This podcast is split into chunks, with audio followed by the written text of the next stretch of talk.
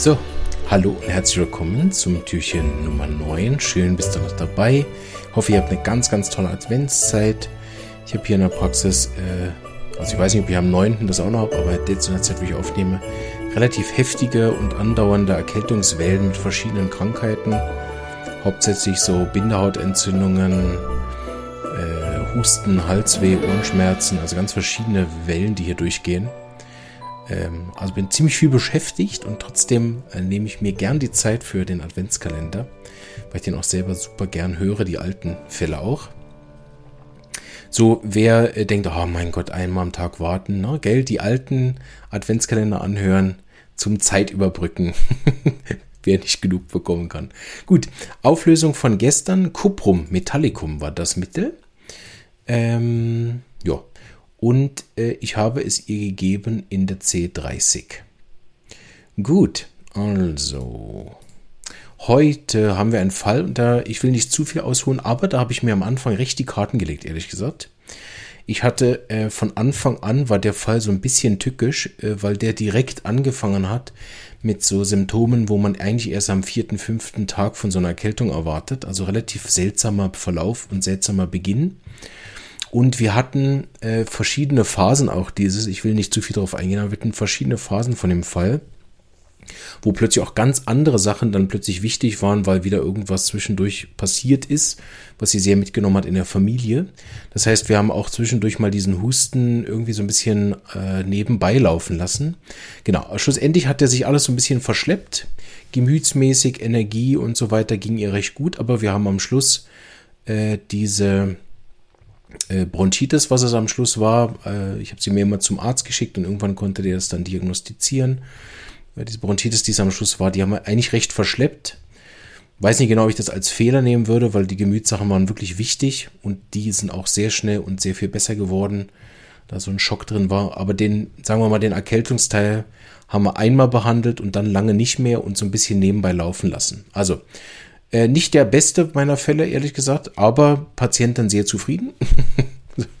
und ähm, Arzt nicht. Ich auch nicht, aber Patientin sehr zufrieden. Und dann kam sie dann wieder, ich habe sie dann wieder bestellt, nachdem sie dann beim Arzt die Diagnose verschleppte Bronchitis, also das ist natürlich nicht die offizielle Diagnose, ne, aber meine persönliche verschleppte Bronchitis, natürlich nicht cool. Und äh, sie hatte jetzt folgende Symptome: ähm, gelbe Nasenabsonderungen, gelber Auswurf beim Husten, der sich sehr, sehr schwer löst. Der Husten, also sie muss viele husten, bis sie überhaupt was rauskriegt und so richtig bessern tut es auch nicht. Sie hat eine massive Verschlimmerung ab Nachmittag bis äh, in die Nacht hinein. Ab 24 Uhr wird es besser. Sie hat das Gefühl, es klebt so Schleim hinterm Brustbein.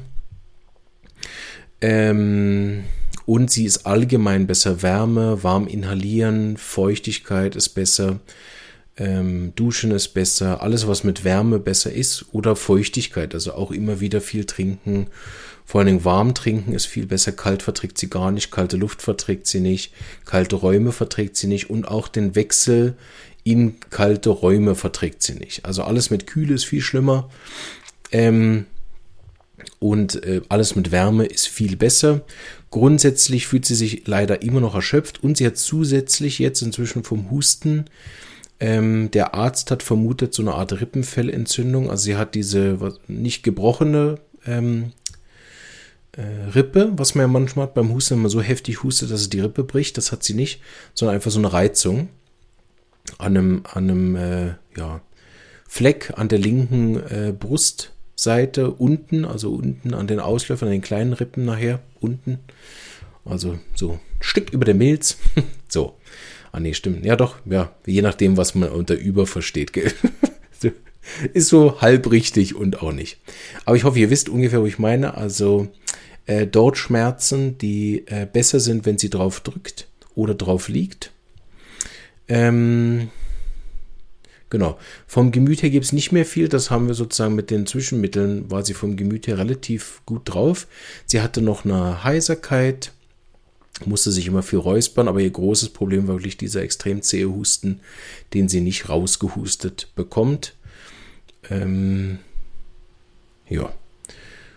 Sie ist recht genervt natürlich ab dem Zustand, sie jetzt schon so lange hustet ähm, und sehr bemüht auch um ihre eigenen Gesundheit.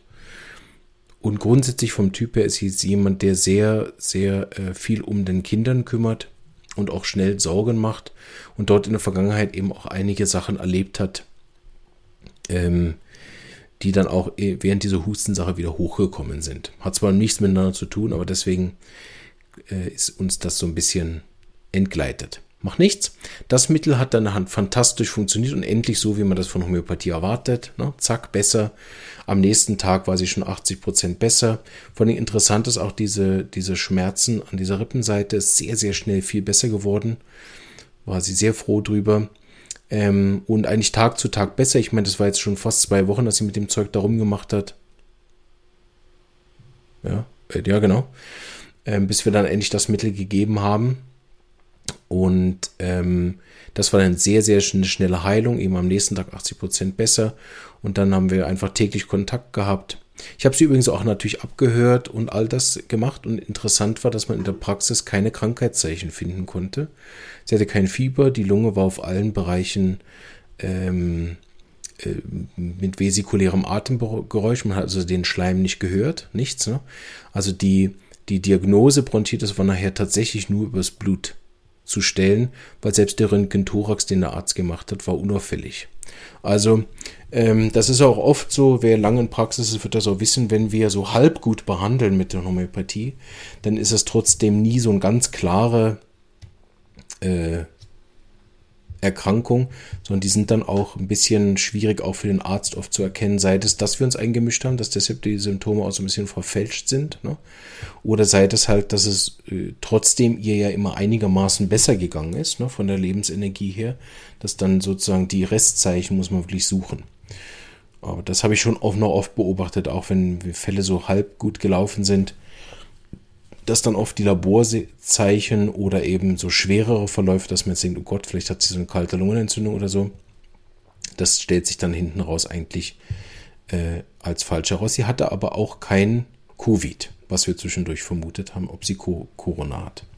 Gut, also ähm, alles Gute und eine ganz schöne Adventszeit noch. Tschüss.